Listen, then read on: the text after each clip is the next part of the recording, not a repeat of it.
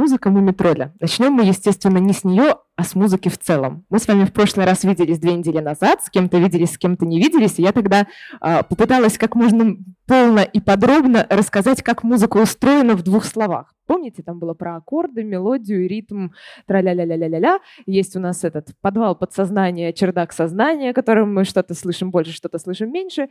И я все кумекала. Как бы так это все наглядно показать, чтобы было понятно и тем, кто не был в прошлый раз, и не так уж и скучно тем, кто был в прошлый раз.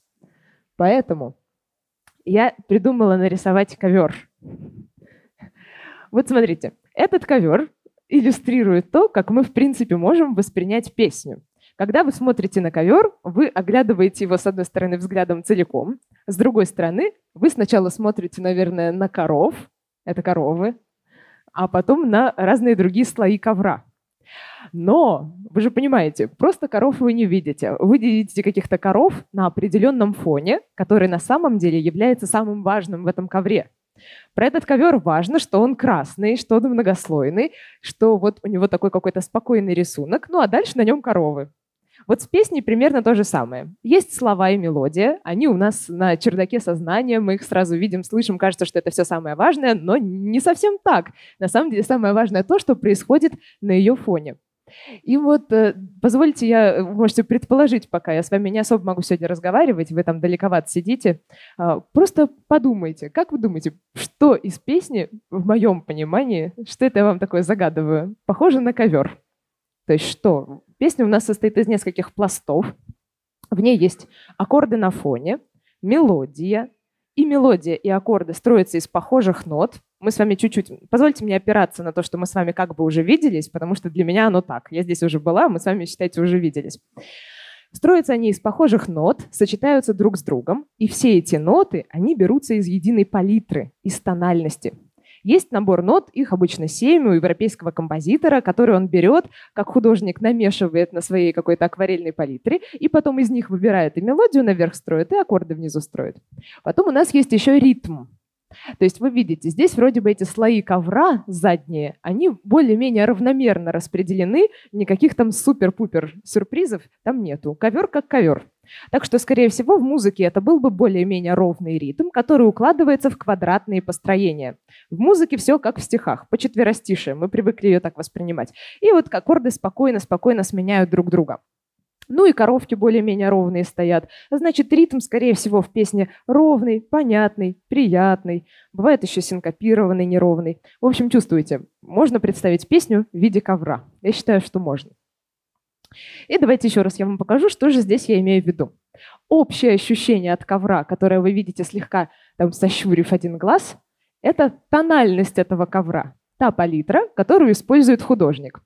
Слои, которые находятся на заднем фоне ковра, это аккорды, которые не бросаются нам в уши сразу, но при этом воздействуют на нас сильнее, чем другие элементы, создавая у нас ощущение, что ковер красный. Мелодия — это коровки на фоне этого ковра, и мелодия у нас сочетается по цветам с ее аккордами. У мелодии есть ритм, и у смены аккордов тоже есть ритм. Эти вводные данные нам понадобятся, чтобы анализировать песни Мумитроля. Вот. Значит, смотрите. Э, я выбрала тут две палитры. Смотрите, есть цвета, которыми нарисованы нижние слои ковра, а есть цвета, которыми нарисованы коровки. И вот я их попыталась вот так вот представить, чтобы было понятно. Видите, эти цвета сочетаются друг с другом. Редко, редко, редко такое бывает, что у нас слои ковра, то есть аккорды какие-нибудь зеленые, из каких-то определенных таких нот состоят, а мелодия какая-нибудь красная. Обычно композитор делает иначе. Помните, есть э, понятие лад, лад из трех букв. Это система взаимоотношений между звуками. То есть в действительности этих звуков рабочих внутри э, э, одной песни их будет скорее всего семь. Могут возникнуть дополнительные, но тогда это будет какая-нибудь необычная корова, которая туда затесалась, знаете, как цветовое пятно, какой-нибудь акцент. И сегодня мы в одной песне у Мумитроля такое встретим. То есть все какое-нибудь одно, и такая корова, такая желтая, бамс, и, и вы это слышите обычно как диссонанс. То есть как бы ой-ой-ой-ой, что-то там случилось с этой нотой не то но это бывает красиво. И вот палитра для мелодии, она похожая на палитру для аккордов, максимум чуть-чуть отличается. И в целом композитор так сплетает эту ткань музыкальную, сплетает эти два слоя, чтобы между ними получался консонанс. А, поднимите руки, кто помнит, что такое консонанс? Ну, нормально, немало. Давайте я все-таки напомню, потому что все-таки не все. У нас есть акустически приятные слуху звучания, они называются консонансы как раз. А есть акустически неприятные. Вот сейчас я вам покажу. Давайте так, чтобы это не было, что я вам сейчас навяжу ваше видение приятного и неприятного, и ваше видение прекрасного. Мы с вами поиграем в игру. Я вам сыграю сочетание звуков, а вы поднимете руку, если вам было приятно. А если не было приятно, не поднимайте никакую руку. Ну, поехали. Можно даже погромче, ребята. Ну, более-менее приятно. Да, это консонанс. Давайте по-другому. Не... Вам приятно. Да вы выпендриваетесь. Нет? Ну ладно. И такое бывает. Я с пониманием. Но на самом деле это был диссонанс все-таки. Может быть, вам приятно от диссонанса. Ну, у каждого свое, как говорится. Давайте еще попробуем. Ну вот если я возьму три звука, Конечно, приятно. Вот смотрите, звуков три, значит, между каждым из них, как в математической задачке, должен получиться консонанс. Как между тремя точками можно все эти линии провести? Давайте по-другому. Не очень приятно. Вот дело в том, что здесь между двумя звуками было окей, консонанс, а между двумя диссонанс. И вы знаете, так, так же, как с цветом, да, если вот это какая-нибудь или ложка дегтя в бочке меда, как только что-то одно неприятное возникает, у нас уже все, рушится ощущение, что это консонанс, значит диссонанс. Так вот, консонанс — это когда мы берем два похожих друг с другом цвета из какой-то общей палитры. В музыке это проявляется от акустического эффекта призвука. У каждой ноты есть ряд призвуков над ней, и если мы повторим расстояние между двумя нотами, как между двумя естественными признаками, призвуками, как из природы, то нам будет как бы и приятно. А если эти волны настолько не сочетаются друг с другом, что их даже пиковые частоты ни на что не приходятся, тогда мы такие, блин, что-то это не из природы, какое-то оно из головы, надуманное, значит, нам будет неприятно. Вот. Так что, видите, здесь все более-менее неплохо. Вот в этой песне в виде ковра у нас, скорее всего, есть одна нота в мелодии, которая не ахти как сочетается с общей палитрой. Ну и ладно, это изюминка. Вот так можно. Знаете, просто чтобы не сложилось мнение, что оно все должно идеально сочетаться, тогда это у нас будет, э, не знаю, такая махровая поп-песня какая-нибудь, э, очень простая. Вот представьте себе самую простую поп-песню, и вот там, скорее всего, все будет сочетаться. А у Мумитроля нет. Не совсем все. Ну и вкратце, какие у нас еще могут быть ковры? Это же не ковер по образцу. Вот, например, ковер может быть грустный, синий, у нас есть два стандартных европейских лада, то есть палитры. Одна в больше теплых цветах. Тепло в душе, правда? А одна более в холодных. То есть, ну, вот так вот сложилось. Кто придумал мажор и минор, я не знаю. Это дела очень давно минувших дней. Просто собрались какие-то люди, решили, что такое сочетание звуков им подходит, и придумали два сочетания звуков. Одно повеселее, второе погрустнее, что очень резонно с их стороны. В конце концов, не всем же песням быть грустными. Поэтому в веселой песне у нас, скорее всего, будет такая вот теплая палитра. И эта песня, она может быть, знаете, э, грустная по словам, например. «Мы расстаемся с тобой навсегда. Я не люблю тебя больше, не полюблю никогда». Но при этом палитра общая будет теплой. Так работает мажор. Ему все равно, какие у вас слова и все остальное. А еще песня может быть грустной. Вот. И слова у нее тоже могут быть какие угодно, еще она может быть быстрой, и это вас запутает. И вот у Мимитроля такое будет вот сплошь и рядом. То есть все э, веселые, бодрые, любимые, не знаю, песни Мумитроля, под которые хочется делать вот так, вот они, скорее всего, будут вот в такой палитре, да, и там может быть веселые слова. «Я люблю тебя, буду любить всегда, и не расстанемся с тобой мы никогда». Вот, но при этом ну, вроде бы кажется, что грустно, потому что палитра синяя, палитре все равно на ваши слова. И вот это у нас минорная песня, минорный коврик, у которого, видите, тоже палитра мелодии и аккордов похожа, но вот как бы есть некоторые ноты в мелодии, которые выбиваются из этого всего. Песня может быть без мелодии, но это опережая какие-то вопросы, потому что, видите, я сегодня не могу особо слышать ваши вопросы, могу только видеть вопрос в глазах. Но это будет работать как напоминалка из Гарри Поттера, которая напоминает только то, что ты что-то забыл. Я ничего не пойму. Так вот, песня без мелодии спокойно может быть. Это то же самое, как может быть ковер без рисунка. Это все равно будет красиво. Это будет некий набор фоновых звучаний или еще чего-то, что нам будет приятно послушать в фоновом режиме по дороге куда-нибудь. Такой минимализм. Но вот у Мумитроля, по-моему, песен без мелодии и нет. Они же все со словами обычно. Но бог их знает, у них столько песен, может быть, какая-нибудь одна и есть без мелодии. Подумайте, мне кажется, нет. Песня может быть практически без аккордов. Там, типа, если вы выбрали какое-нибудь одно созвучие фоновое, и на фоне этого что-нибудь поете разное. Там еще может включиться ударная установка или еще что-то. И вот оно происходит и происходит и происходит. Но у Мумитроля тоже такого я не нашла особо. Потом маякните, если вы такое знаете. Это вот такой будет минимализм. Вот я знаю только, мне приходит в голову только песня группы Day, которая на таком одном созвучии выстроена. У них, кстати, даже несколько. В общем, бывает. А, а, ноты мелодии могут быть с непредсказуемым ритмом. То есть, смотрите, стандартная ситуация – это когда у нас ноты мелодии все-таки укладываются в какой-то орнаментальный паттерн и повторяются. Но может быть несколько иначе. И вот такое мы у Метроля тоже встретим. То есть, как бы произносите нормально, нормально, нормально, вроде песня идет, слог идет, а потом хоба, и как-то вообще по-другому. Или хаотично, или вообще речитация какая-то включается, или это повторяющийся сбитый рисунок. Вот мы с вами встретимся, например, с песней «Невеста». Да? И вот там вроде бы и в мелодии все неплохо, а у аккордов такой ритм немножко ты ты ты ты ты не то чтобы там пам-пам-пам-пам. В общем, такое может происходить и с мелодией, и с аккордами. Но вот про неровные аккорды я решила это все так изобразить, потому что я искренне не поняла. Я вляпалась в ситуацию с ковром и была уже ограничена правилами игры ковра как, как изобразить э, аккордовую синкопу в ковре, я придумала только так. То есть это вот как раз, когда у нас э, что-то на фоне такое происходит, сбитое. И помните, кто был в прошлый раз? Мы с вами разговаривали о таком интересном феномене, что если у нас ритм ровный, как, например, в песне Виктора Цоя «Перемен», а что это я щелкаю?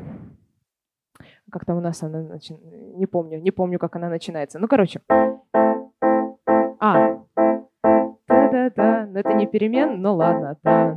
Что пришло? Та-та-та-та-та-та-та. Вот если мы слышим ровный ритм, то нам особо не хочется двигаться корпусом, нам хочется двигать головой или стопой. У нас начинается вот это какое-нибудь, вот такое, да, вот такое. То есть какой-то конечностью слегка двигаем, и при этом мы приобретаем состояние холодной, строгой решимости. То есть у нас как-то все это внутри копится, никакого как бы выплеска напряжения не происходит. Но как только у вас в музыке появляется некая ритмическая сбивка, которая идет не на раз, два, раз, два, а как-нибудь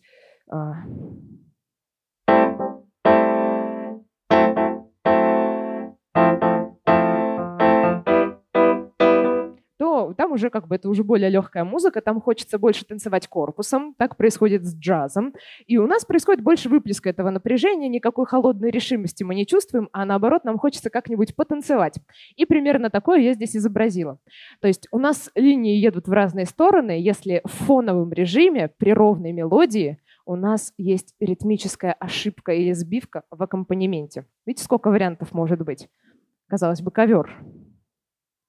И последнее. Аккорды могут иметь фактуру. В музыке фактура — это ровно то же самое, что текстура где-нибудь еще, везде. То есть э, есть у нас такое ощущение, я думаю, вы все себе представляете, что такое мелодия примерно, ну и что такое аккорд. Аккорд — это несколько звуков, сыгранных единовременно.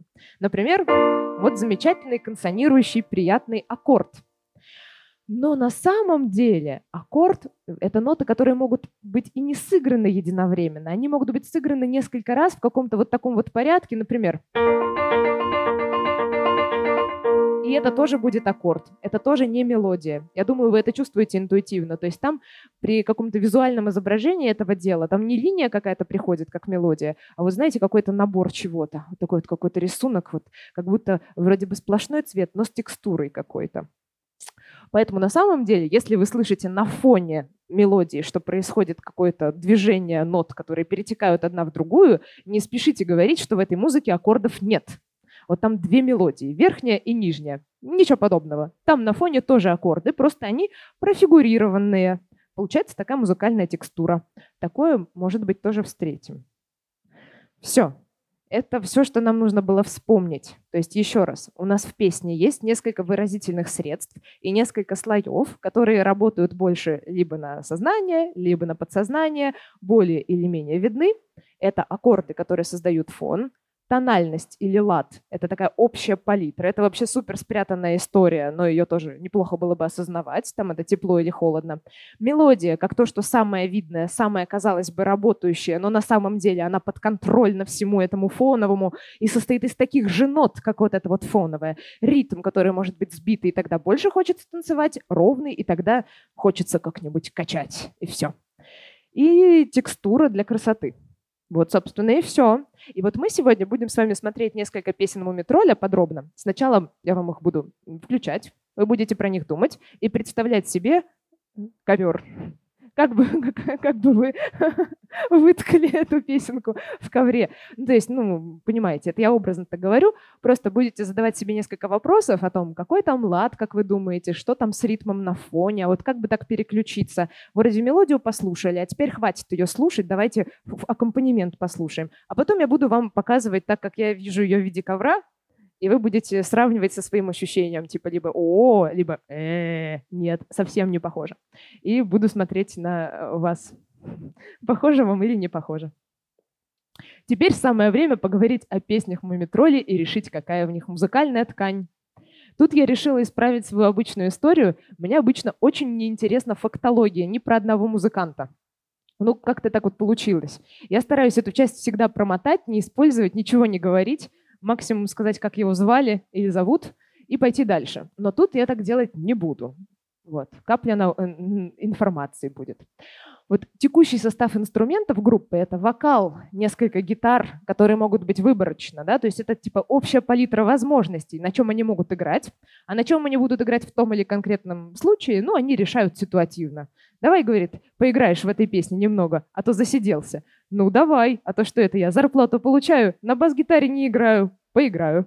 Клавишная перкуссия, электронная перкуссия, программирование — да, программирование я отметила в инструменты, потому что о чем не инструмент? С помощью программирования можно что-то создать, ну, инструмент, и бэк-вокал. А, группа работала достаточно давно, причем я немножко не поверила своим глазам, потому что везде написано, что она основана в 83-м, но Лагутенко в 83-м как-то неприлично мало лет. Ну, то есть он прям в школе учился или еще что-то такое, да? Хорошо. Смотрите, в школе человек учился, группу основал. Это как так вообще? Играли, наверное, в гараже, пока родителей не было. Ну ладно. Несколько раз делали перерывы, а потом все возвращалось на круги своя и пошли дальше. Но при этом это не могли быть трое человек, которые, представьте себе, да, там четыре года поиграли, потом все друг другу на ногу наступили, поссорились, и сколько получается? Два года не играли, а потом снова начали играть, потом снова поссорились. Конечно, было не так. В этом всем, по-моему, единственный постоянный участник — это Илья Лагутенко. Вот он все придумал, он это все создал, и дальше как бы он работал то с одними людьми, потом переставал с ними работать, под, находил других людей, потом переставал с ними работать и находил других людей. Мне очень понравилась картинка в Википедии в виде схемы. Там, знаете, как нарисовано? А, там список людей, которые когда-либо играли в группе «Мумий тролль», и дальше такие линии, которые прерываются. То есть как бы прямо график. Кто из них когда на самом деле играл в группе «Мумий тролль». Ну и, по-моему, там только вот Лагусенко постоянный э, э, член команды. Представляете, было бы какое-то время у «Мумий тролля» другой вокалист. Вот это было бы весело. Но такого не происходило. А, так что пять участников сейчас, еще 12 когда-то были, то есть всего 17 человек когда-либо играли в группе «Мумий тролль». Не так уж и мало.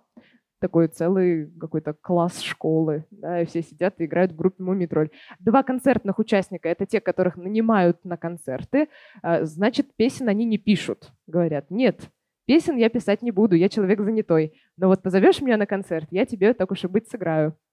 Так что пять незанятых участников, двое очень занятых, и все вместе творят очень классную музыку.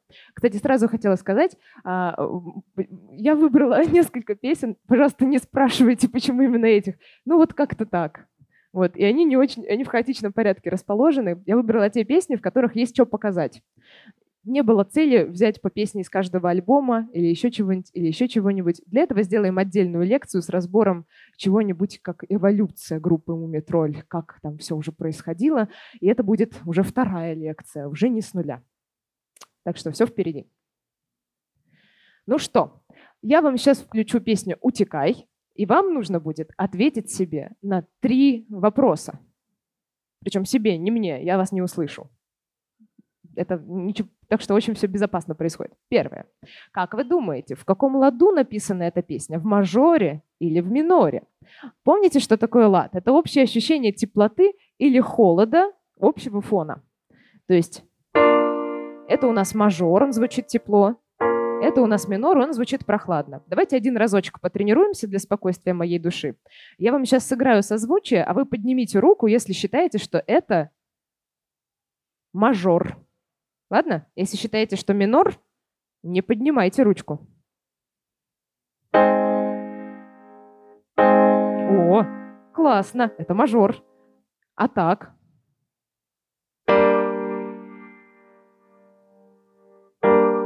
Нет, это минор, правильно. Вот так был бы мажор. В общем, вы все понимаете. Вот вам нужно будет проделать то же самое, только когда песня будет звучать живая. Потом, если там необычный аккорд, то есть представляете себе, идут эти аккорды, это какая-то палитра, там немножечко меняются цвета, формы, тра-ля-ля, но вот есть ли там какой-то аккорд, который выбивается из общей палитры или все обычные? Я здесь ни на что вам не намекаю. На какие слова приходится момент, привлекающий ваше внимание? То есть вот чувствуете, там типа уже хочется поспать, да, под песню «Утекай», и вдруг хоба, и что-то вырвало вас из сна, и прислушались вы, и дальше слушали песню во всем внимании. Запомните, на какие слова произойдет такой момент, если он произойдет. Во-первых, есть слово «сонграйтинг». Знаете такое слово? Вот сонграйтинг — это считается наука написания песен. Вот слышали, наверное, есть такие теории заговоров, что песни, вот те, которые успешные, коммерческие, известные, они написаны по рецепту. Там есть такой, такой целый заговор людей, такая музыкальные, музыкальные элиты. И они знают некий рецепт. И самый главный из них — это Моргенштерн. Вот он знает, как написать песню, чтобы ему дали очень много денег, при этом это такая ерунда, и вот но он при этом ему открыты секреты. Вот есть такое поверье, ну, как, не знаю, не совсем так, но все-таки есть наука сонграйтинг, которая почему-то отделилась от общего композиторства, и те ребята, которые пишут поп-песни, они не говорят, что они композиторы, они говорят, я, говорит, сонграйтер. И такой, ну, хорошо, хорошо, ладно. А, и э, там есть такое понятие в сонграйтинге, как хук хук, как в боксе какой-нибудь хук справа, только там просто хук. Хук — это момент, который очень привлекает ваше внимание, и это работает так, что вам хочется произнести этот момент в песне. То есть те слова, на которые приходится хук, хочется почему-то физически ртом повторить. Я так это понимаю. Это не официальное определение. С точки зрения официального, это просто некий вот классный момент в песне, который работает. Но вот мне кажется, что хук — это то, что хочется потом повторить физически. И здесь было целых два таких момента. Один... О, ну-ка. На крючок. А, подсказка? Не, не было подсказки, но может быть неплохая версия. В слове «крючок» тоже мог, может быть хук, потому что там есть сочетание приятных нашему э, рту согласных. И у Лугутенко такого вообще полно. То есть там есть слова, которые, в принципе, вкусно произносятся. С точки зрения этого это работает. Я об этом даже не думала. Это прикольно. Прикольно. Вот. Есть второй. Это лай-ла-ла-ла-ла-ла-ла-ла-ла. Э, потому что вот такие вот ритмослоги, понимаете, их э, разучивать не надо, повторять приятно, ходишь такой лай ла ла ла ла ла ла ла ла ла ла ла ла ла ла ла ла ла И потом, естественно, утекай, потому что тоже приятно, одно слово, хук. Но на самом деле мне кажется, что для меня там самый привлекающий внимание момент — это когда музыка идет, идет, идет, идет, идет, идет, идет, вдруг она останавливается, ни черта не звучит. А, и что там за слова-то? Сейчас. А, парочка простых и молодых ребят, точно. То есть как бы вот ну, прям вот я не знаю, потому что для нас, на самом деле, понимаете, норма, когда песня звучит. Пока песня звучит, все в порядке. Как только что-то начинает не звучать, мы такие, что? Что? Это как, знаете, там, как э, из кино, когда все веселятся, вечеринка, и потом резко музыка выключается, и все таки что произошло? Кто выключил свет, звук и так далее. И вот это, мне кажется, тоже работает как хук, и это много потом где в других песнях тоже встречается. Мне кажется, они изучили эту историю и такие, ну, будем так делать. Это прикольно. Я изобразила эту историю так. Общая песня, на самом деле, в миноре, и вы были абсолютно правы практически все. И это для меня прямо чудо и новость, потому что, в принципе, отличить минор от мажора — это не такая хухры-мухры легкая история. Это очень абстрактно. Ну, то есть нету никаких э, слов, которые особо помогают это сделать. Вы просто должны мне поверить, что мажор теплый, минор холодный, окей, говорить словами температуры про музыку принимается. Но вот как это дальше работает, это всегда серединка на половинку. Сегодня все хорошо работает. Я очень рада. Ну вот. А, вот первый аккорд этой песни и главный, который задают ей всю тональность. То есть вот он как раз минорный. А, э,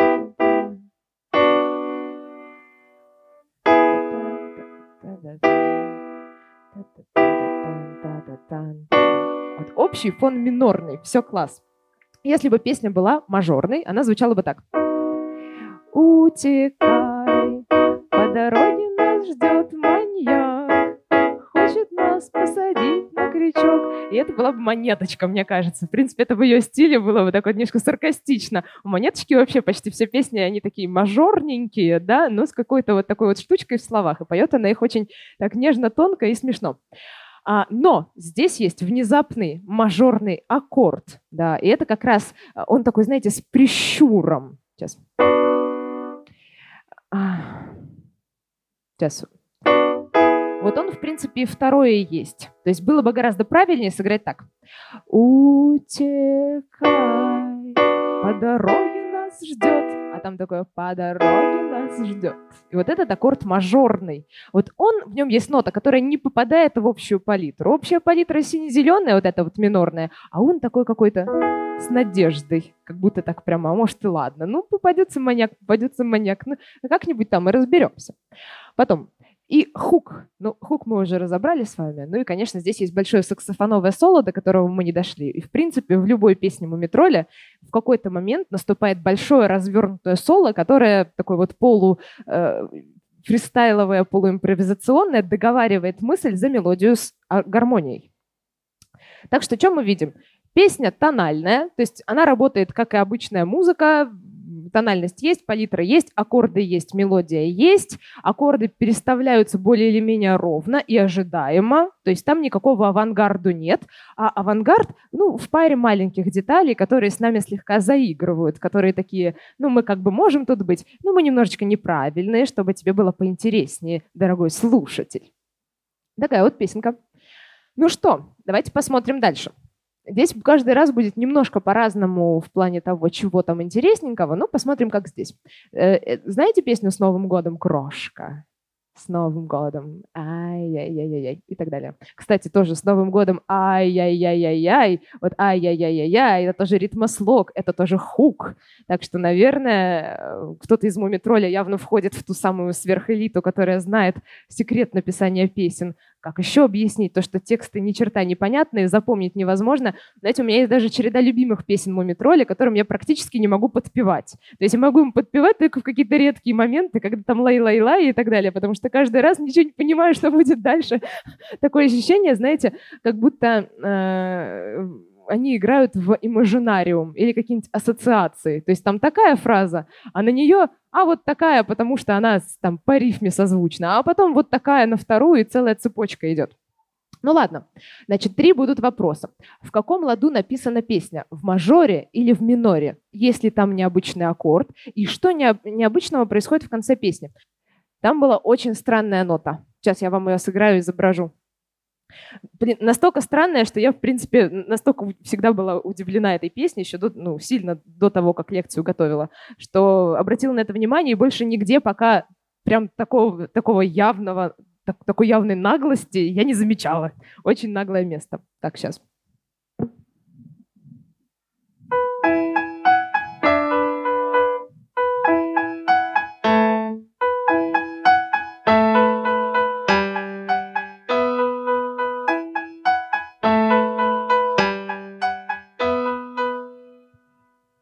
То, что там на фоне играет в лесу, что там, в лесу родилась елочка, просто почему-то она не росла, а родилась, еще раз родилась, еще раз родилась, быстро переродилась. А на фоне вот то, что играет там бас-гитара, получается, оно входит в очень жесткое соотношение на одну ноту. Ну, то есть, казалось бы, ну, на одну ноту, ну ладно, но дергает ужасно, потому что это чуть ли не самый жесткий диссонанс, который можно было себе придумать.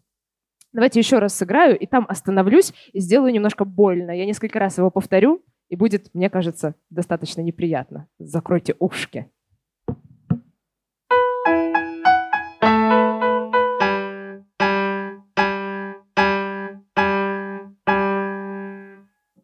Такой диссонанс, к которому трудно привыкнуть. Да? Иногда бывает такое, что сыграл такой, а потом нот добавил, и такой, ну и красиво. А тут нет. Вот такие ноты получаются. Если что, это, знаете, э, какой странный диссонанс? Это одна и та же нота, но разного цвета. То есть внизу это просто нота соль, а наверху это соль диез. Черненькая нотка. Если их сыграть близко, получится ужасно грязно. И вот смотрите, то есть там ситуация... Ой, извините, что-то я вас тут поспрашивала, а тут сама рассказываю. Ну, в конце концов, ничего страшного. А, значит, это получается не потому, что они специально решили сделать плохо, да, к примеру. Вот сделаем-ка мы некрасиво, сделаем-ка мы соль двух разных цветов. А просто там наложилась одна палитра на другую палитру.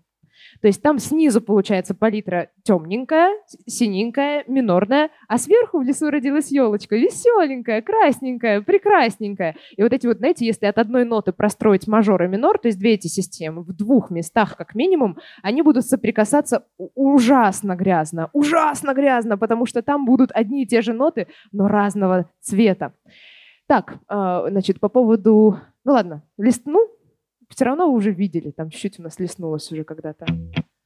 О! В целом, вот что я вижу.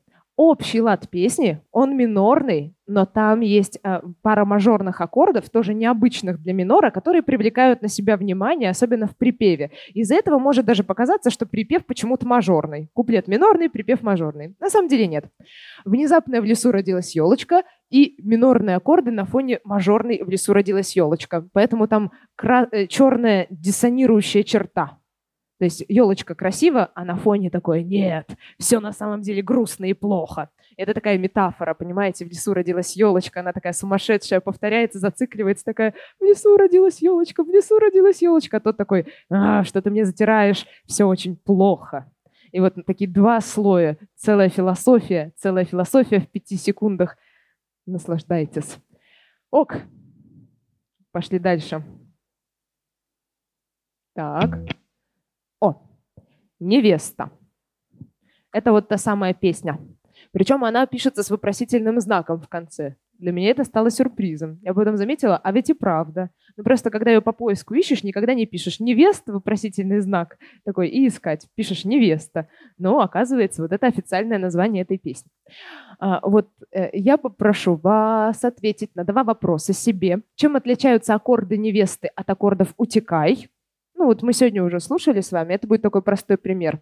То есть, ну чем они могут отличаться? Там явно у них разный характер, как будто они написаны в разном стиле. Как будто «Утекай» написал один человек, а невесту написал совершенно другой человек. Вот вопрос, почему так? В чем особенность аккордов невесты? Второе, какой характер добавляет музыке самая нижняя мелодия? Вот это такая вот штука, знаете, басовый голос, которая, на которую труднее всего переключиться. Это такое самое-самое-самое внизу. Прям надо усиленно заставить себя пойти туда мыслью и пойти в самую-самую низкую мелодию, хотя она не привлекает на себя внимания. Все, что ниже, оно относится к подвалу подсознания и не лезет на верхний план. А вы его так нет. Ты теперь мой первый план.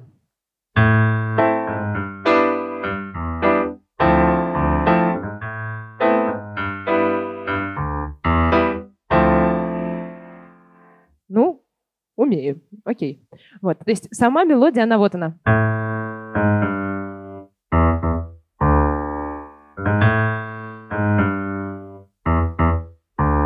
Ну, скажу вам так. Мелодия довольно нетипичная, то есть как бы ее в ковре может и не быть.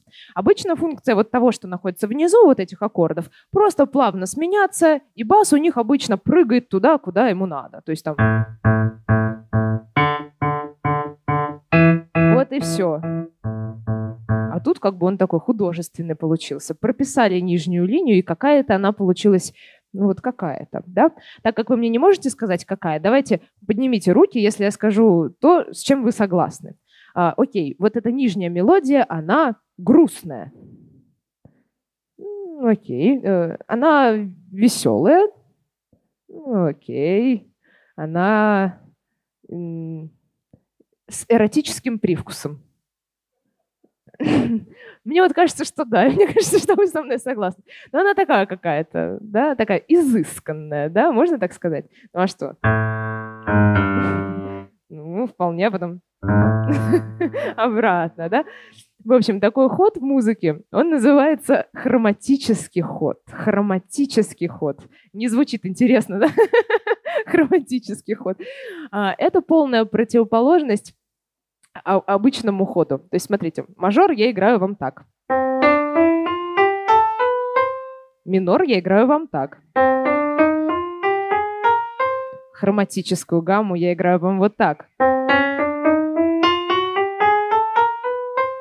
Она такая ползучая, такая какая-то из себя вся изысканная. Трудно себе представить, что ее там, например, Моцарт обильно использует, да, в какой-нибудь своей музыке. Она какая-то вот такая какая-то. А если вниз ее играть, то вообще классно. хроматическая гамма — это сила, просто мощь, да? Окей, так что э, считаем, что это хроматический ход внизу добавляет музыке изысканности. Назовем это так. Окей. А чем отличаются аккорды невесты от аккордов утекай? Ну, давайте я тоже вам вариантов покидаю, а вы как бы поднимайте руку, если согласны. Э, да ничем особо не отличаются. Нет, отличаются. Э, аккорды невесты более простые. Нет. Какие вы все единодушные сегодня. Более сложные. О, более сложные, хорошо. А, в невесте аккордов больше. Так, может быть, это кажется, потому что, знаете чего? Потому что наш мозг думает, что каждый раз на смену баса новый аккорд. Ну, это нормально. Так, ну и, может быть, вы думаете, что в аккордах невесты больше оттенков внутри. То есть, если утекая это какие-нибудь простые какие-то аккорды, синий, красный, зеленый, желтый, то в невесте какой-нибудь изумрудный, пастельный, оливковый охра. Ну, вот что-то такое, да? Окей. На самом деле так оно и есть. Как здорово, что вы тоже так думаете. Я с вами полностью согласна. Значит, происходит это... Это вы себе, я так понимаю. Ну, хорошо. Да, браво. Значит, это происходит за счет лишнего звука в каждом аккорде. Вот смотрите. В среднем в аккорде три звука. Вот это нормальный аккорд здорового человека. И это аккорд здорового человека, просто этот грустный, этот веселый. Окей. И вот, и такими аккордами люди пользовались до 19 века какого-нибудь. В общем, нормальные были люди, нормальные были аккорды. Ладно, это я слукавила. На самом деле у Баха были сложные аккорды, но давайте сейчас сделаем такое очень грубое обобщение. Окей, в классицизме были простые аккорды. А в 20 веке, например, в джазе стали пользоваться более сложными аккордами, в которых 4 или 5 звуков. Чтобы построить этот четвертый звук, нужно просто отложить такое же расстояние от ноты до ноты вот через одну. И надстроить еще один этаж по такому же принципу, как были выстроены предыдущие, сколько, три. И в итоге получается, например, у меня был такой аккорд, а стал такой. И вот если этот у нас там какой-нибудь красненький, то этот, ну, непонятненький какой-то, да, такой вообще. Так его не опишешь одним словом. Или был у меня такой аккорд, а стал такой. Прям интересно, да? По блюзовому получается. Красиво. Да? И вот как раз у нас вот первый в невесте. Это вот он как раз. Если бы она была сыграна на простых звуках, кстати, можно попробовать изобразить, да, вот если убрать четвертый этаж из каждого аккорда невесты.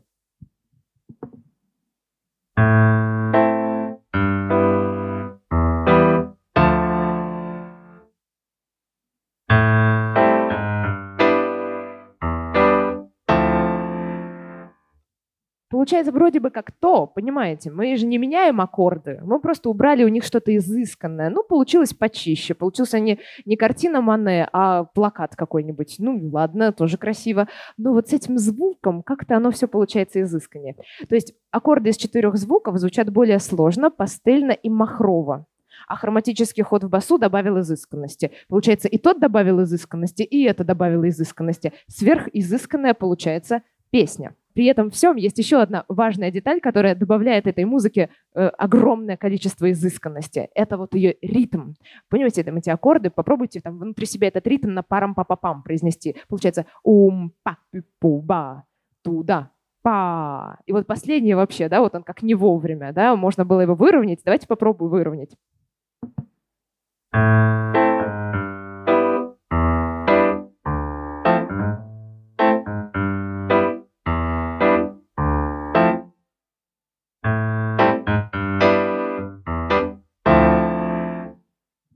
Если сбить ритм в нужных местах, то получается сильно более классно, вкусно, сложно и изысканно, и получается синкопа. Синкопа — это ритмическая сбивка. Синкопой мы называем вот практически все, что позволяет нам вот, вот как бы от неожиданности немножко бровь приподнять. Так, о, такое особенно последнее, о, бам, пау, мы такие, о, да, вот брови поднимаются, значит синкопа.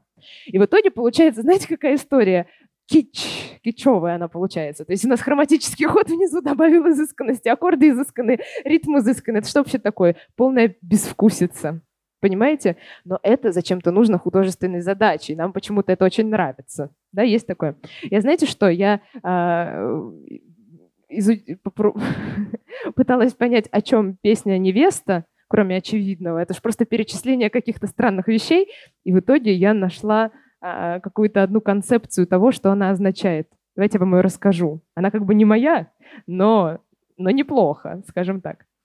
А, значит, концепция такая на одном сайте есть, что вот эта песня, она про неравный брак, и что есть очень богатая женщина, сильно старше своего жениха, и то, что она сильно старше, выдает то, что там э, у нее э, зубы клацнули, но выдержали, и он это отметил про себя. Он такой, о, хорошо. Вот. А потом то, что типа она много пользуется косметикой и всегда с утра, то есть как бы, э, и он прямо это тоже отмечает, что вот там щетки, пасты, духи э, больше, чем спасают, нормально, идем дальше. Вот. И то, что он на самом деле как бы с ней из-за денег, потому что он э, настолько не хочет проводить с ней время, что заводит будильник на 5, чтобы поскорее сбежать из дома. Вот. Но мало того, концепция продолжается. Я просто читала, и такие уж глаза были по, по 6 копеек, вот, и что она его тоже не очень-то и любит. И в случае чего готова променять его на другого молоденького бедного жениха. Почему? Потому что а, она бьется за жизнь за завтра, ну и даже иногда за него. То есть как бы он не питает иллюзий, что она в него влюблена и что она хочет быть с ним. На самом деле это просто как бы хорошо для них. Ну, в общем, вот так вот. И все это вот в таком супер изысканной форме. Думайте сами, не знаю, don't know. Но концепция достаточно интересная, мне кажется, запоминающаяся. Супер. Так, просто хотела у вас узнать, вот помните, из каких ну, элементов у нас там строится ковер условный какой-нибудь? Ну, там мелодия, аккорды, ритм, лад, ну, какие-нибудь там такие показатели. Отсутствие синкопы и, и так далее. А, и вот есть песня «Пиратские копии», есть песня «Медведица». Вот. Считается то, что после вступления у медведицы, у медведицы есть вступление долгое, да, вот я имею в виду то, что начинается на словах. Вот давайте послушаем по кусочку из той и другой песни, а потом я вам перечислю несколько признаков, и вы скажете, какой из них общий у этих двух песен. Вот давайте я вам кое-что поперечисляю, а вы мне скажете, в том там сходство или не в том. Ну, так, давайте. Может быть, в нескольких. Вполне. Может, я вам сейчас все, все подойдет, чтобы вас запутать, например. Ну, хорошо. Давайте. Э, общая ли мелодия? Если да, то поднимайте. Общий ли лад? То есть они обе в мажоре или обе в миноре? Первый нет, второй, да? Угу. А, общий ли у них э, ритм? Ну хорошо. А, общие ли у них э, общие ли у них аккорды? Да, ребят, у них полностью общие аккорды. Но на самом деле вы это почувствовали, потому что сказали, что там общий лад. Да, то есть, э, что оно из одной палитры сделано. То есть у нас сейчас... Не помню.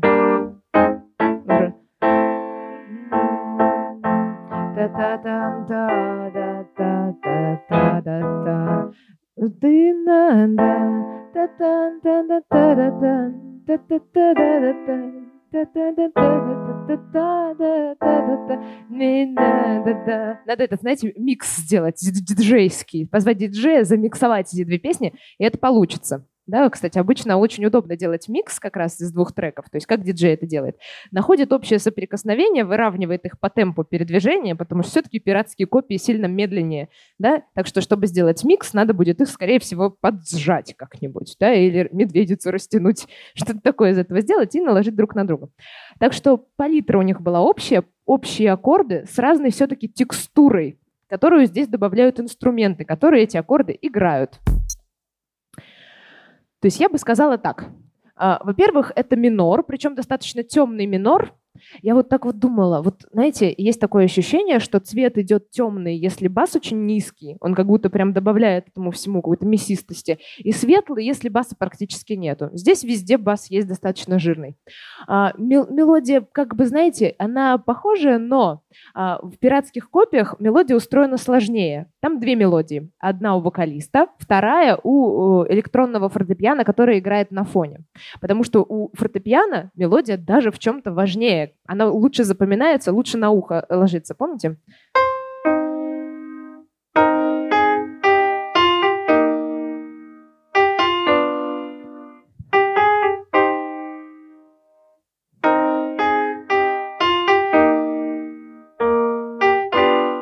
Так далее. И вот как раз мелодия тоже очень в стиле инструментального проигрыша мумитроля, потому что она просто спускается по гамме вниз, ложится на ухо хорошо, а дальше то, что поет Лагутенко, мне кажется, не всегда мой организм как мелодию считывает. То есть он просто входит как другой инструмент. И иногда у меня такая путаница. То есть ощущение, что главная мелодия — это как раз инструментал, а вот эта мелодия такая как будто побочная, вспомогательная и со словами. В общем, такая интересная ситуация. Не устали еще? Немножко. Да? Ну, самую капельку. Ну ладно. Тогда мы взбодримся Владивостоком. Давайте взбодримся, я считаю. Так, а, здесь я вас прошу вот такие вопросы. Что тут с ритмом? То есть ритм ровный или синкопированный. Чем аккорды Владивостока отличаются от аккордов предыдущих песен? То здесь может быть совершенно любой ответ. Помните, мы сравнивали уже невесту и утекай, и тогда ответ получился, что в невесте над каждым аккордом есть еще дополнительный четвертый звук, что делает его сложным и пастельным. Может быть, вы послушаете песню «Владивосток-2000» и скажете, здесь вообще в каждом аккорде пять звуков, это чистый джаз. Ну вот такой может быть. Или наоборот. Ну, то есть подумайте, почему этой песне можно подпевать по-разному. То есть здесь э, обычно работает такая ситуация, что все немножко по-разному этот Владивосток поют, и вроде бы как бы с одними и теми же заворотами, интонациями, но если мы сейчас все с вами споем этот Владивосток 2000, каждый будет петь немножко с разным напряжением. Тоже давайте подумаем, почему оно так я бы записала в хук повторение одного и того же слова, потому что, мне кажется, можно ничего не знать из песни «Владивосток 2000», кроме «Уходим, уходим, уходим», и спокойно ее подпевать, потому что хочется повторять это телесно. В общем, такая у меня теория по этому поводу. Окей, ну, я думаю, все знали эту песню. Ну, песня самая, по-моему, известная. Как-то раз Лагутенко спросили недавно, не надоела ли ему песня «Владивосток-2000». Он говорит, нет, вообще не надоело. Знаете, обычно музыканты отвечают, типа, да, вообще, сто лет назад надоело, там Radiohead крип не поют и все остальное. Ну вот, а мне понравилось. Он говорит, нет, говорит, не надоело, хорошая песня. Мне кажется, здорово. Еще и купюра, вот это вот все. Ух, реально из-за песни.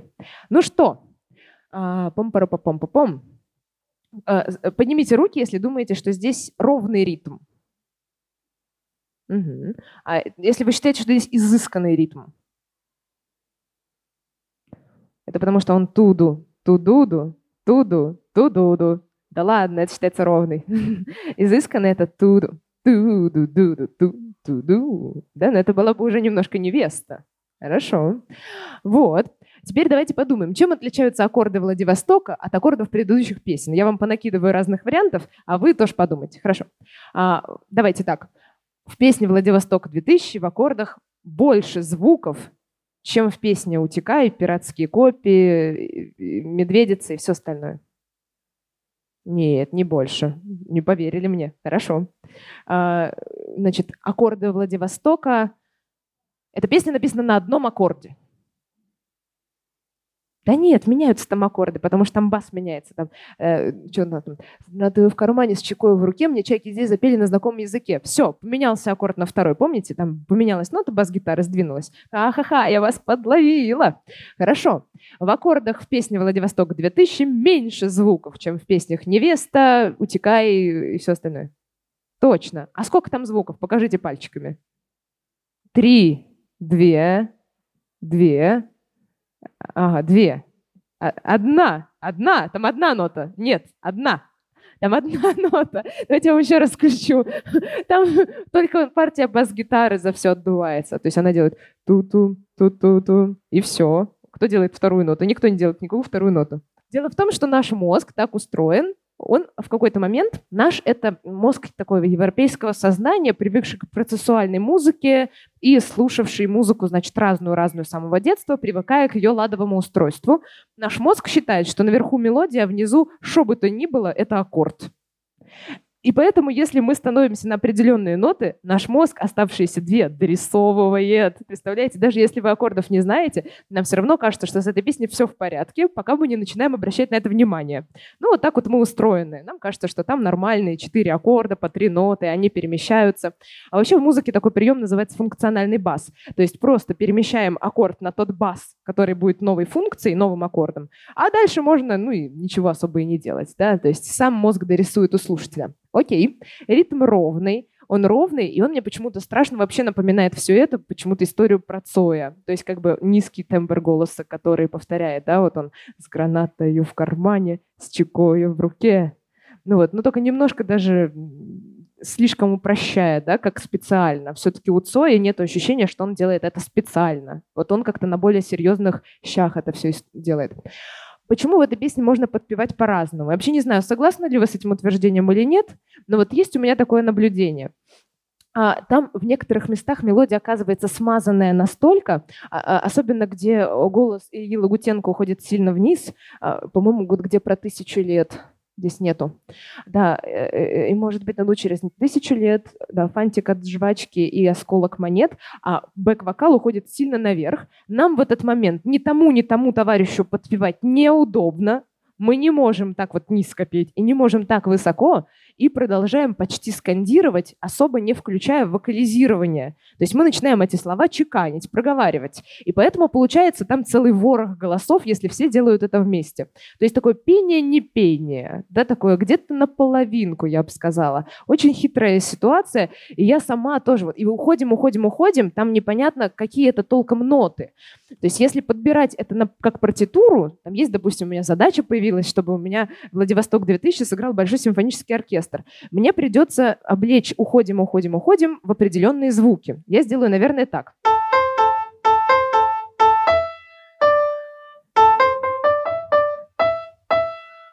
Вот дальше более-менее нормально, а против первых двух мотивов может возникнуть какой-то странный протест. это уже какое-то, не знаю, что-то другое, как какой-то песенка из Nokia.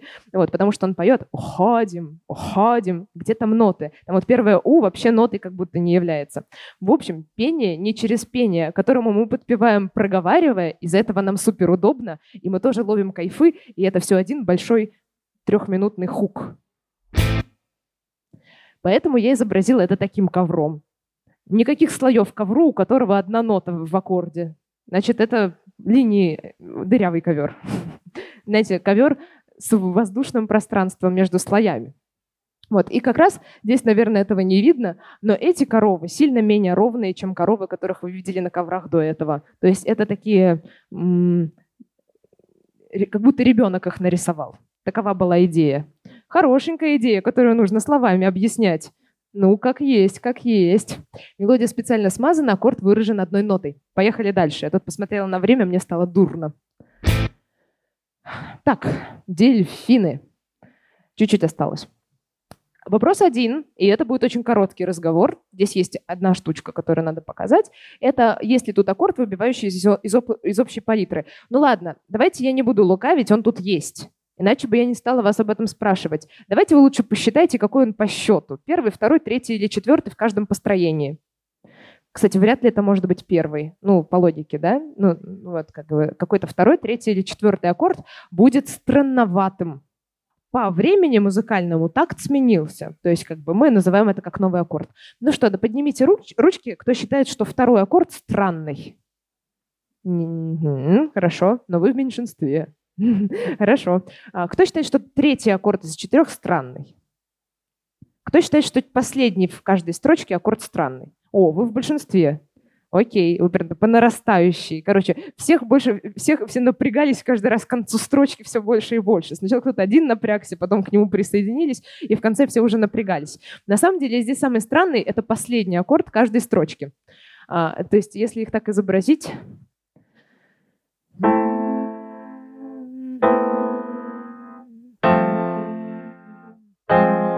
Вот что это такое? Причем, знаете, на самом деле здесь такая хитрая-хитрая штука, которая прямо сейчас мне случайно напомнила Radiohead по методу действия. Очень смешно получилось. А, то есть, смотрите, здесь каждый аккорд, он огрустеневает на следующее время, становится чуть-чуть более грустным. Но в конечном итоге, после каждой строчки, мы сами того не понимая, оказываемся в какой-то бездне печали. То есть, смотрите, первый аккорд грустный, он минорный. Второй аккорд — это такой же, но в который вкрапили лишнюю нотку. И он стал еще более грустный. Он такой грустный и немного неправильный. Третий аккорд, он такой пошел пониже, вроде бы потеплее, но куда-то вот туда. А четвертый аккорд — это как третий, только грустный. И вот и каждый раз становится все более и более грустно, но потом нас выдергивают туда-обратно следующей строчкой. Получается, ну я грустный, немножко сильно грустный как же мне стать веселым? Я такой грустный. И заново, я грустный. В общем, вот такая штука получается. Но знаете, в чем самый большой нестык? В чем вот диссонанс? Диссонанс — это когда звучит, не сочетаясь друг с другом. Вот есть у нас диссонансы по вертикали, это когда внизу это, наверху это. Это диссонанс по вертикали. Две ноты, которые звучат одновременно, плохо. А есть некий диссонанс по горизонтали, когда соседствующие друг с другом созвучия не дружат. И в итоге момент переключения с одного на другое делает нам немножко больновато. Вот послушайте здесь сочетание четвертого аккорда, а потом снова первого, потом снова четвертого и снова первого.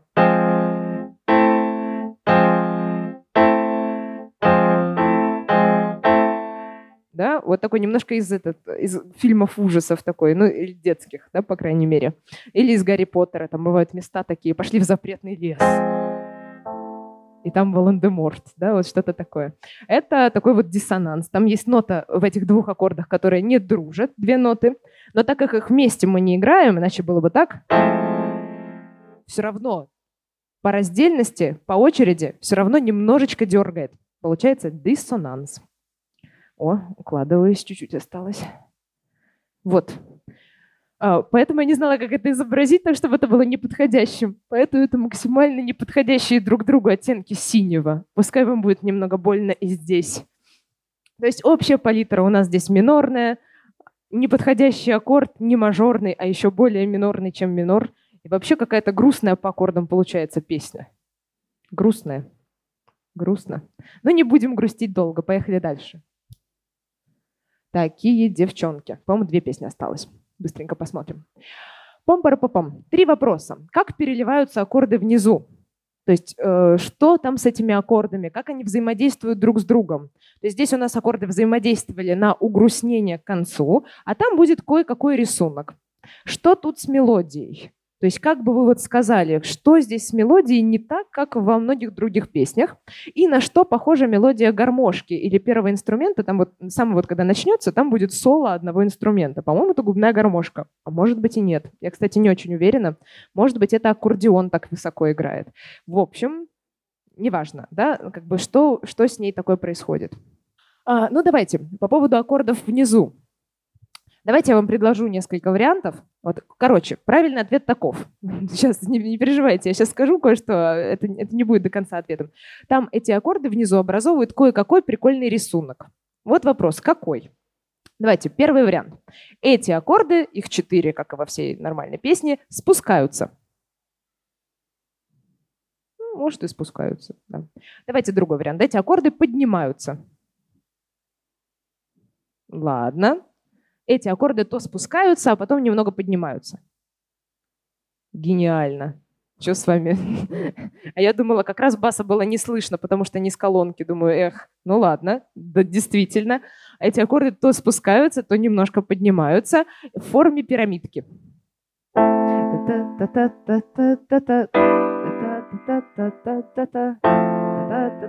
И обратно. И в итоге басовый голос получается такой. И он спускается на одну нотку, потом еще на одну нотку, и такой обратно. И в итоге получается такое та-та-та-та-та-та-та-та, такой пирамидками рисунок внизу. Еще одна песня, у которой также происходит, не у Мумитроли, это блюз Земфиры. То есть, да, там у нас также бас ходит пирамидкой вниз, и все время происходит ощущение какой-то маятности и раскачивания. То есть за счет зацикленности формы рисунка баса есть ощущение, что музыка никуда не идет. Мы тоже при этом замираем в меланхолию, погружаемся, останавливаемся, потому что сами аккорды транслируют, что у них зацикленная форма, что дальше ничего не будет. И мы такие, ну не будет, так не будет, даже хорошо. Что тут с мелодией? Ну, вот, смотрите, давайте я вам сразу скажу, потому что у меня нет времени, у меня заканчивается время. Еще на вопросы надо оставить время. Значит, с мелодией здесь такая ситуация. Мелодия гармошки здесь практически забирает на себя все слушательское внимание, становится главной, а Лагутенко явно только подпевает по чуть-чуть внизу вот это вот вот это вот чуть-чуть декламационное. Эти новости здесь никогда не закончатся. А-а-а. Вот. И там даже непонятно, подпевать, не подпевать ему, непонятно. А вот первая мелодия забирает на себя очень много внимания.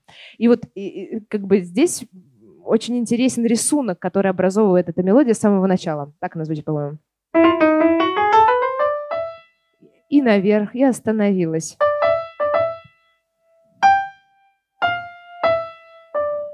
Короче, эта мелодия состоит из двух очень простых элементов и долго-долго-долго останавливается на самой верхушке. Все время взлетает и останавливается. И у меня рождается такая картинка в голове. То есть аккорды супер статичные, знаете, как будто ветра нет. Их то туда качнет, то сюда качнет. А вот эта мелодия, она вьется как дымок. У нее есть такая завитушка в начале. Вот. И потом она как дымок, знаете, в безветренную погоду. Он такой взлетает, там останавливается в какой-то момент, а потом куда-то дальше улетает. То есть полное безветрие есть и в этом. Вот эта клубящаяся мелодия на фоне тоже как будто бы никуда нас не ведет.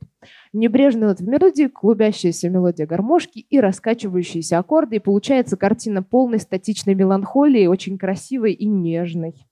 Все средства работают на одну цель. И это всегда рецепт хорошей песни – то есть, чтобы все-все-все, как в невесте, помните, это до абсурда доходит. Но оно работает только вот на изысканность, да, а здесь только на статичную меланхолию и безветрие. Так, пом пом пом Так, это ли у меня последнее? Я немножечко заволновалась.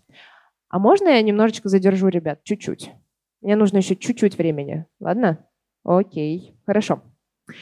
Э, давайте я немножко ускорюсь и сама вам расскажу, а вы зададите себе вопросы сами в голове, прочитая со слайда, а потом расскажу сразу.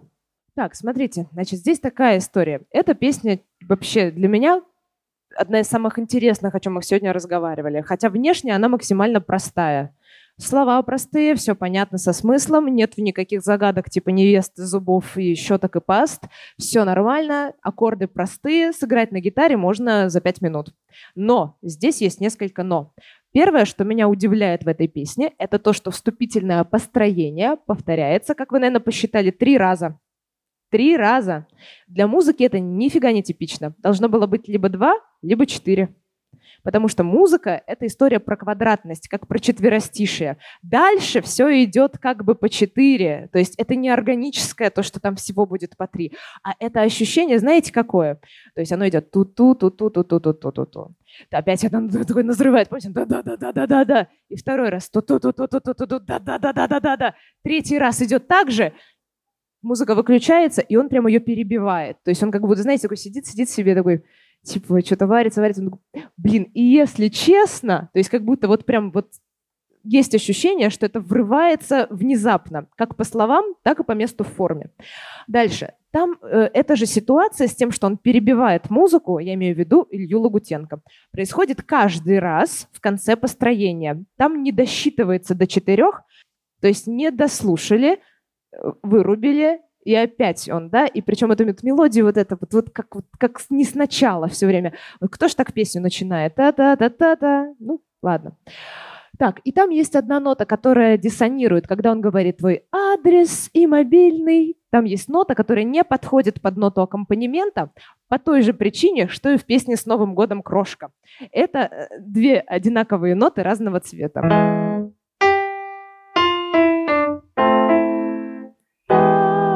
Та-та-та-та-та. И там получается такой же острый диссонанс и вот ощущение грязи какой-то, давящей, потому что эта нота сверху на полтона ниже, чем нота, которая должна была там быть. Вот она как продавливает ее туда. Послушайте на досуге сами. Пам-пара-пам. Вступительный материал проходит трижды диссонанс аккорда и ноты в мелодии и не квадратность. Короче говоря, это песня, в которой вокалист все время перебивает музыку и все время норовит он что-то, вот знаете, как я еще не договорил. Все время он вроде договорил, а вот еще и вообще, как бы, если... И вообще, и, и вот каждый раз вот на таком состоянии, я считаю, гениально написано, потому что я не знаю, как еще можно музыкой передать вот это ощущение того, что вроде бы вы договорили, а хочется немножечко додавить, да, вот как бы, нет, постой, ну послушай, да, и вроде каждый раз как будто заканчиваешь разговор, но нет, но нет, и еще хочется, и еще хочется. Грязь такая классная абсолютно, вообще гениально. Последняя песня – и будет время для вопросов. И давайте договоримся. У нас на вопросы полчасика, да?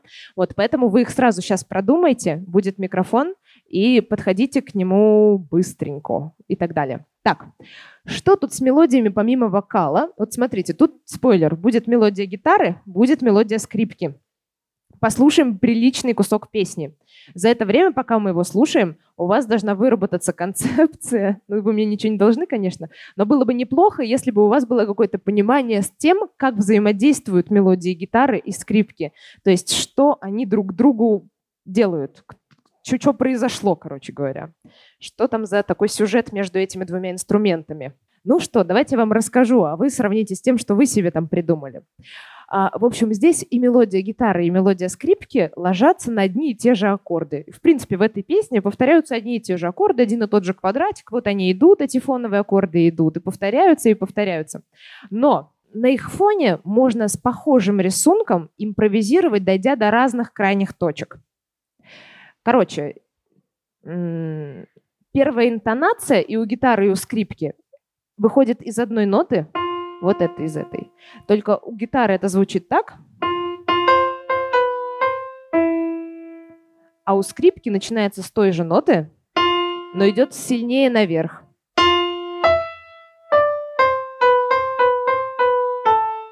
И приходит в ту же ноту, что и гитарная мелодия.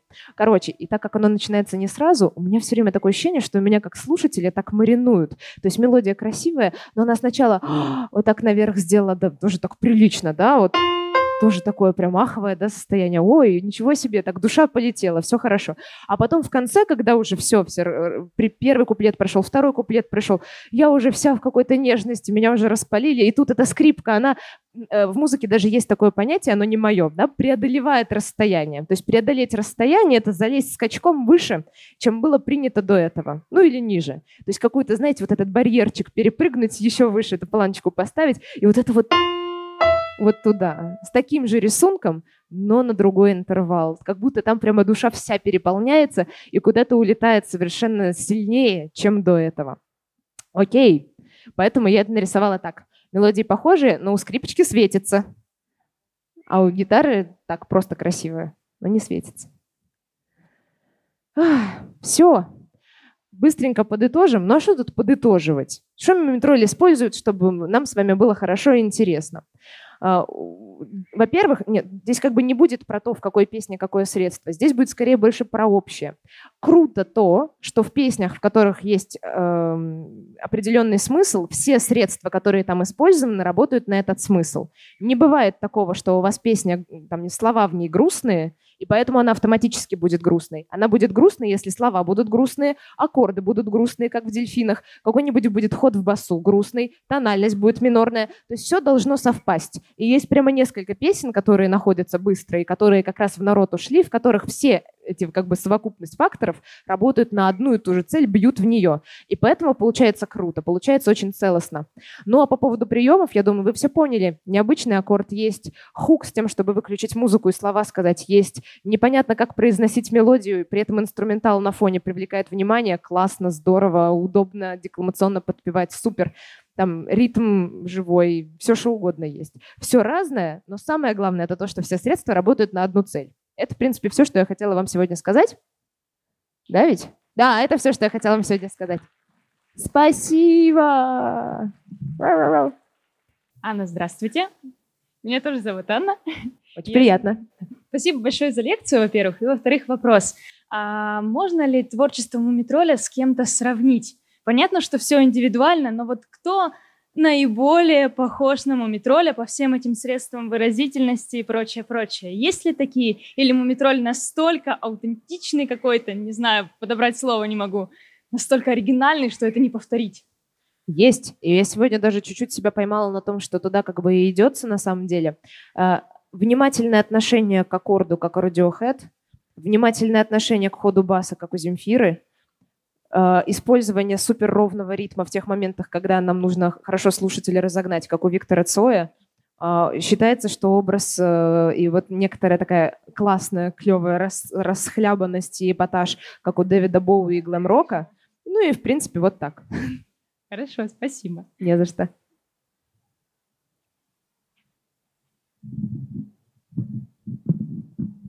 А, здравствуйте, Анна. Здрасте. Меня зовут Филипп.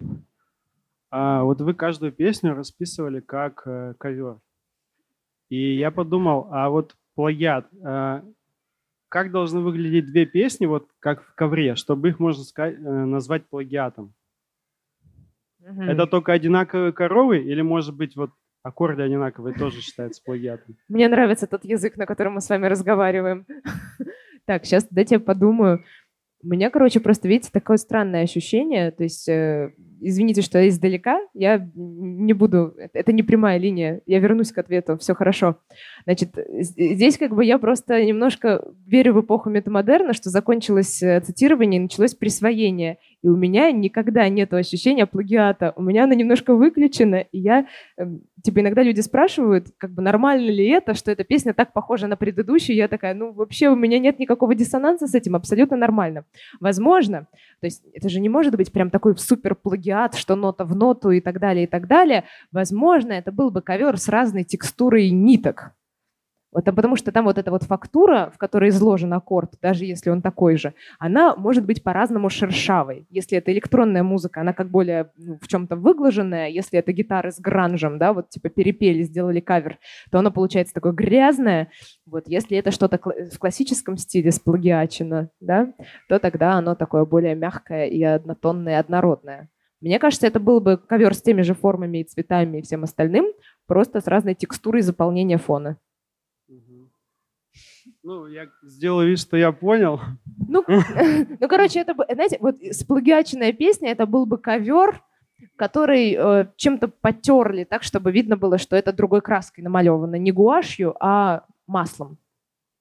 Понятно. У меня еще один вопрос есть. Можно задать? Да. А, я фотограф, и мне бы хотелось вас пофотографировать, пока вы в Екатеринбурге. Возможно Фотографируйте меня сейчас. Нет, Ладно, я хочется... не знаю, не на самом деле мне скоро уезжать, и я еще чуть с друзьями бы хотела по это самое погулять. Никогда не знаю, как отвечать на этот вопрос, боже мой. Не знаю, как получится. Хорошо, давайте я напишу тогда, и если Давайте, получится... хорошо. Договорились. Спасибо. Анна, здравствуйте. Здрасте. Если никто не подойдет к микрофону, пока мы говорим с молодым человеком, это будет последний вопрос, если что. Хорошо, извините, что перебила. Спасибо за лекцию. А вы не могли бы сказать, какие сейчас самые авангардные штуки в музыке и, может быть, как, назвать каких-то композиторов, вот которых бы можно было послушать и такие, вот, вот это самое свежее, самое крутое что-то. А что вам нужно самое авангардное, какое-нибудь самое необычное, чтобы вас поразили? Ну да, допустим. Как в ресторанах, это «удивите меня». Чем, вас удивить? Я не знаю, если честно, я не очень слушаю супер авангардные штуки. О, а давайте-ка я пошлю вас в группу ВКонтакте Союза композиторов. Мы там делали подборки неоднократно. В итоге я сейчас, э, ну, как бы я Союзу вроде подкасты иногда записываю, но как редактор я оттуда ушла, но ребята продолжают подборки делать. Чтобы такое супер-ультрасовременное, да я не, не знаю, в растерянности. Или не современное, а просто вообще такое... Что-нибудь вам посоветовать хотите? Послушать да. что-нибудь необычное? Ну и для людей, и для других. Что я же не только для себя спрашиваю. Это благая миссия. Я не знаю. Послушайте песню Николай Рептайл. Вот. А мне кажется, достаточно авангардное произведение современного искусства. Спасибо. Да, извините, если я не смогла найти что-то умнее, чтобы вам это посоветовать. Я не очень умная просто. О, а я вас помню. Привет, Здрасте. Аня. Клево, Привет. Клево, что ты приехала. А, такой вопрос. А ты смотрела «Звездные войны»? Mm-mm. М-м. А, ну, я посмотрю я, когда-нибудь. Я, я просто хотел сказать, что у тебя на ковре были не коровы, а шагоходы из «Звездных войн», представляешь? А, что это? Это какие-то особенные коровы? Ну да, они они очень часто падают. Что, простите, откуда? В смысле, из космоса? Это, это такие большие роботы, в которых... А, подожди. Которые управляли. Они такие еще... Они выглядят как настоящие с рогами завернутые. Не-не-не, не, а. они выглядят как роботы. Хорошо.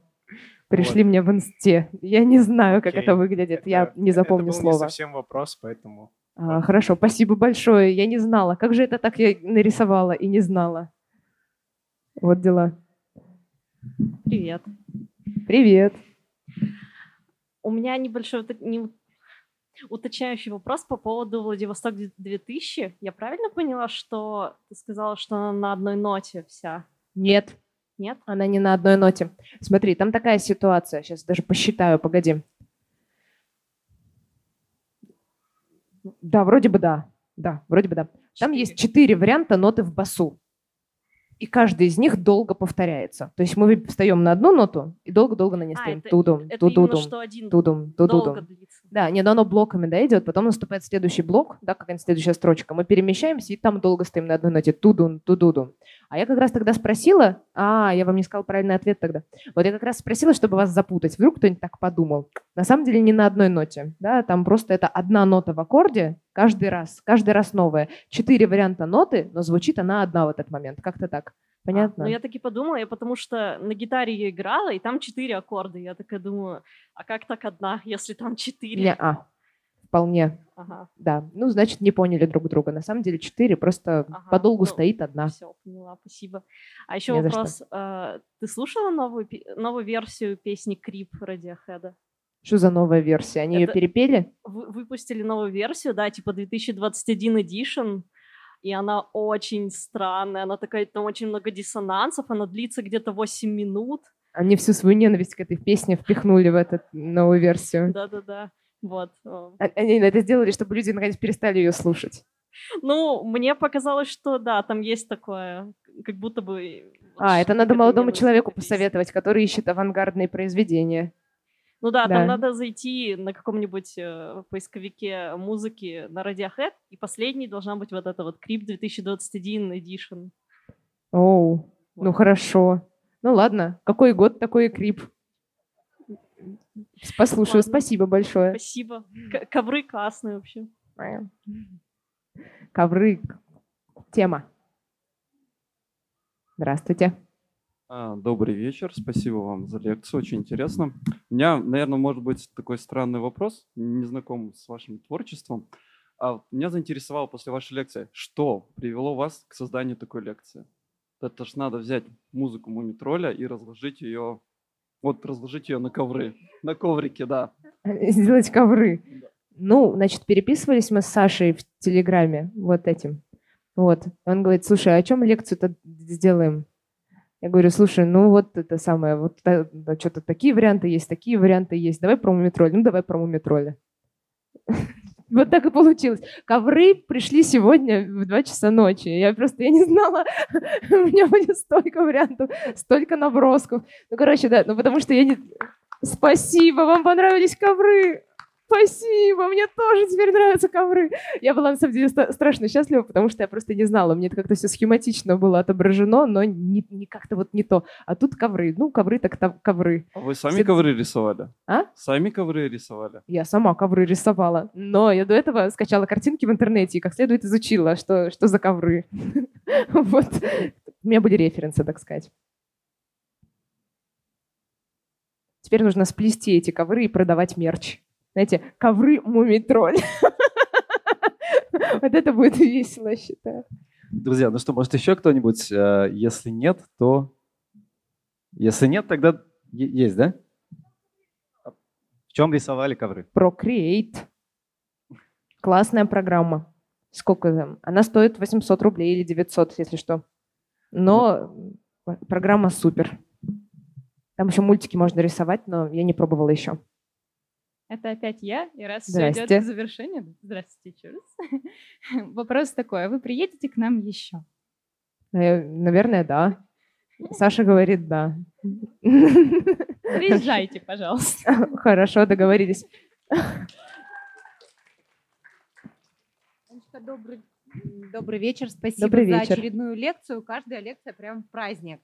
У меня продолжение вопроса про авангард. Про Я так мало знаю про авангард. Нет, я просто а. к тому, что возможно ли как-то настроить уши под эту музыку. Это, ну, я ее воспринимаю как, ну, не знаю, как набор каких-то звуков совершенно, ну, как бы не связанных никакой гармонией. Что нужно сделать, чтобы ее начать воспринимать? То есть есть ли какой-то рецепт вообще? Я вас поняла. Спасибо. И так, так мне понятно. Я просто не знаю совсем про самые новинки авангарда, а то, что ту ситуацию, которую вы описываете, она, в принципе, подходит под всю музыку 20 века отчасти. То есть это уже не новая ситуация. Значит, у меня есть такой ответ. А, наше ухо слушательское, европейское, оно привыкло к музыке тональной, в которой есть набор палитры, и процессуальной, и, соответственно, у нас есть к музыке некоторые ожидания. Мы слушаем музыку того, для того, чтобы достичь какого-то результата. Мы ожидаем, что нас будет эмоционально раскачивать туда-сюда, туда-сюда, а потом будет очень эмоционально и очень красиво. А вот э, композиторы, которые авангардисты, они немножко, они не хотят нам сделать некрасиво, но они хотят вывести нас из этой парадигмы того, что есть ожидания и что должен быть какой-то результат. То есть они, мне кажется, намеренно помещают нас в субстанцию, каждый немножко по-своему, в которой мы остаемся наедине с собой и э, погружаемся в какие-то более скрытые пласты как бы, не знаю, жизни, в том, что ну, признаем себе, что жизнь на самом деле хаотична, не имеет цели, не имеет результата, э, в ней все просто так и так далее. И у меня такое ощущение, что авангардисты, они когда сами столкнулись с этим, потому что 20 век очень был сложный, страшный, много смерти, много войны, много всего меняется, они э, как бы так подсознательно стали это в музыку вкладывать как такую терапевтическую прививку. То есть как бы они-то писали это как бы из себя. То есть это мне очень страшно страшно, все непонятно и все такое, я так чувствую. Но если в этом побыть, да, вот в этом авангарде, он не станет красивее, он не станет понятнее. Но как бы мне кажется, что можно таким образом выйти немножко из себя ненадолго и перестать э, вот это вот 21 век, успех – жизнь как э, набор ступеней к успеху, к счастью, того, что мы все достигнем. А там как бы немножко тоже можно что-то черпануть про жизнь. А красиво оно не станет, хоть убейте, даже если вы это будете часами услушиваться. Там же диссонансы. Диссонанс — это про физику. Уши не перестроишь. Так что, увы. Но как опыт интересно.